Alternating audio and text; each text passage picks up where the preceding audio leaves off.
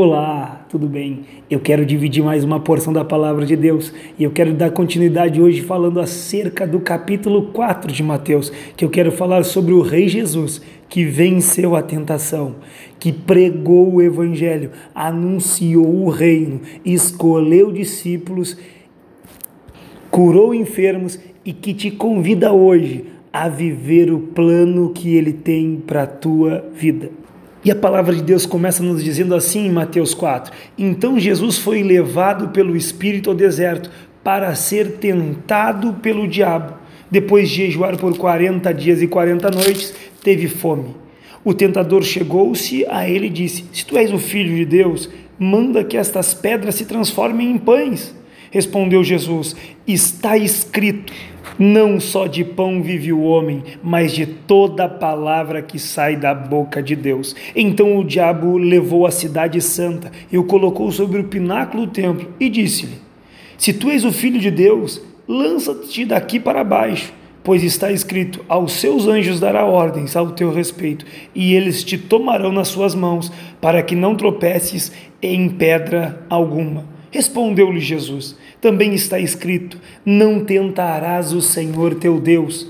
Levou novamente o diabo a um monte muito alto e mostrou-lhe todos os reinos do mundo e o seu esplendor.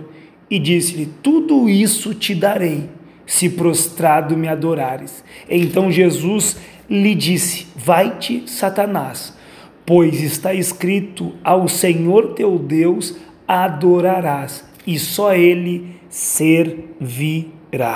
No capítulo 4 de Mateus, o Rei Jesus nos ensina muito e ele começa nos ensinando que nós não devemos trocar a Deus por coisa alguma. Ou seja, ele está me afirmando e te afirmando que Deus está acima de todas as coisas. Quando Satanás pergunta para ele se ele é o filho de Deus, após Jesus ter jejuado 40 dias, ou seja, estando sujeito a uma grande fome, estando faminto, Satanás espelha, transforma essas pedras em pães e ele diz, dá uma resposta para Satanás, ou seja, está dizendo: Eu não vou ser guiado pelas minhas necessidades fisiológicas. Ele diz: Olha, nem só de pão vai viver o homem, mas de toda a palavra que sai da boca de Deus. Eu quero dizer que Jesus nos ensina muito, dizendo para mim e para ti que nós devemos viver da vontade de Deus para as nossas vidas e não daquilo que é transitório, não daquilo que é passageiro. E Satanás não para por aí. No versículo 6 ele diz mais uma vez para Jesus: ele diz: Olha, se tu és o filho de Deus, ele agora traz a o sentimento, mais uma vez, de filiação e diz: se tu é então uma pessoa tão escolhida, uma pessoa tão próxima de Deus, eu vou te dizer uma coisa: te joga desse pináculo, porque se ele é o teu pai, ele vai te proteger. Mas Jesus vai nos revelar que ele conhece o quanto Deus é amor, mas ele entende o quanto Deus é justiça e o quanto Deus nos permite viver dentro das nossas escolhas. E Jesus mais uma vez nos mostra que é eu e tu que vamos escolher. E ele diz assim: ó, não tentarás o Senhor teu Deus. Ou seja, Jesus mais uma vez afirma que ele não está firmado nas suas emoções, ele não está firmado em sentimentos humanos e passageiros, mas ele está firmado na palavra de Deus. Ele disse: Olha, eu não vou tentar o meu Deus, porque eu sei o quanto ele me ama e ele não precisa demonstrar sinais para me provar o quanto ele me ama. Eu quero dizer, Deus, ele te ama e ele já demonstrou em Cristo Jesus o quanto ele te ama. Mas se Satanás tentar o teu coração, se Satanás te tentar, eu digo para ti, conforme Jesus nos ensina, diga não a Satanás, diga eu não vou tentar o Senhor, meu Deus, mas vou me sujeitar à vontade dele. E não para por aí. Satanás ainda faz mais uma oferta para Jesus e diz que ele tem muitas coisas para lhe oferecer. E ele mostra tudo que esse mundo pode ter de melhor. E diz: Se tu me adorares, eu vou te dar tudo isso. Mas Jesus responde para ele: Olha, eu só me prostro e só adoro um único Deus. Eu quero dizer, Jesus mais uma vez nos reafirma o quanto a nossa adoração precisa e necessita ser exclusivamente de Deus, para que nós possamos na eternidade estarmos com Deus. E após ser tentado, Jesus repreende Satanás e Deus permite que os anjos sirvam a Jesus. Eu quero dizer que Deus há de nos sustentar em meio às provações, mas se sujeite à vontade de Deus. A história não para por aí. Logo após Jesus ser tentado, a partir do versículo 12 vai nos dizer que Jesus ele muda de cidade. Jesus que é conhecido como Jesus o Nazareno, apesar de ter nascido na cidade de Belém, mas ter sido criado na cidade de Nazaré, agora vai morar numa cidade chamada Cafarnaum, uma cidade situada à beira do mar, ou seja, ele vai estar próximo de um lugar que tem um meio de transporte que vai promover a ele a facilidade de propagar a palavra com mais velocidade.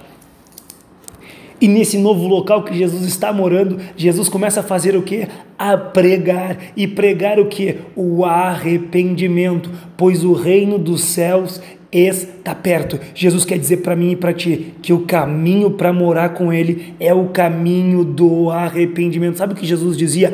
Arrependei-vos. Jesus está me convidando, te convidando. Abandone a prática do pecado, abandone toda a transgressão, abandone tudo que aborreça a Deus e venha viver o reino dos céus comigo. Nós devemos escolher em vida servir a Deus para que na eternidade, no reino dos céus, nós estejamos com Ele para sempre. E nessa região que Jesus escolhe para morar, junto ao mar da Galiléia, ele vê alguns homens, a Bíblia vai nos falar nessa história do capítulo 4. E quando ele vê alguns homens, esses homens estão pescando, e ele chama esses homens e diz para eles: Olha, Simão, e olha, André, vinde após mim, porque eu vos farei pescadores de homens. Eu quero dizer, Deus tem um grande ministério para nós. E qual é o nosso ministério?